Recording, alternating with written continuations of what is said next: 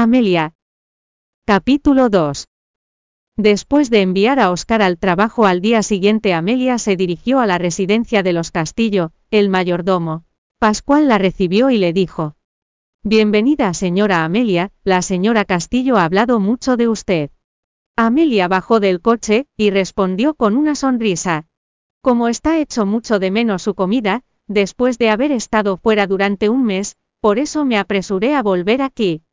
Pascual se rió, le va bien, sin embargo el señor Castillo, y el señor Oscar están tan ocupados con el trabajo que ella se siente aburrida sola. Bueno, no lo estará ahora que estoy aquí.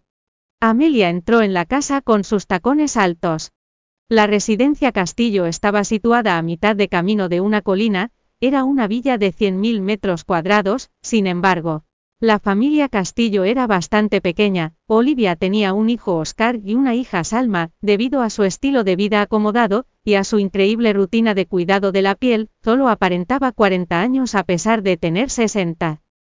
Entre los castillos solo Salma tenía prejuicios contra Amelia, los padres de Oscar la trataban muy bien sobre todo, Olivia que la adoraba como si fuera su propia hija. Incluso hasta ahora, la mantenían en la oscuridad ajena al hecho de que el matrimonio entre su hijo y Amelia era solo un matrimonio por contrato. La persona de la que Amelia sería más reacia a separarse, después de su divorcio era Olivia. No era tan arrogante como otras mujeres ricas, en cambio era muy fácil de llevar y modesta, era un placer charlar con ella. Mamá dijo Amelia con dulzura a la señora del sofá, que se había maquillado exquisitamente. Olivia sonrió con cariño cuando la vio.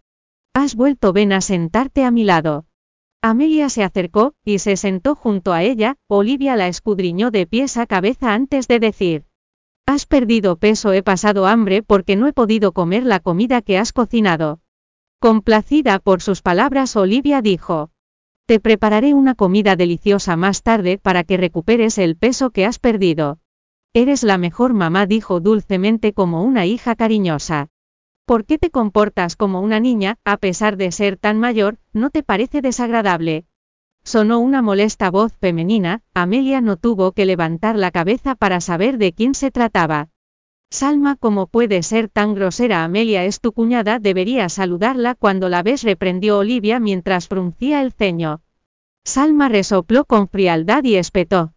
No me importa, solo es una mujer que se casó con Oscar por su dinero.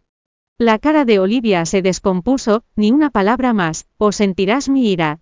Salma se sentó y permaneció en silencio, sin estar furiosa en absoluto. Amelia sonrió y preguntó.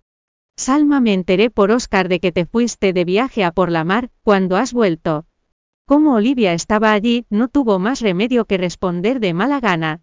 Anteayer, después de hablar su rostro se iluminó como si recordara algo feliz, preguntó regodeándose. Amelia, ¿sabes con quién me topé en por la mar?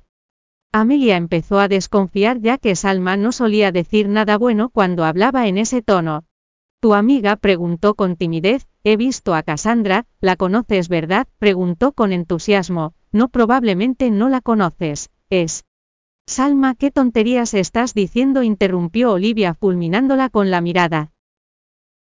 Gracias por escuchar el audiolibro Joiread, puede descargar la aplicación Joiread para leer más libros maravillosos.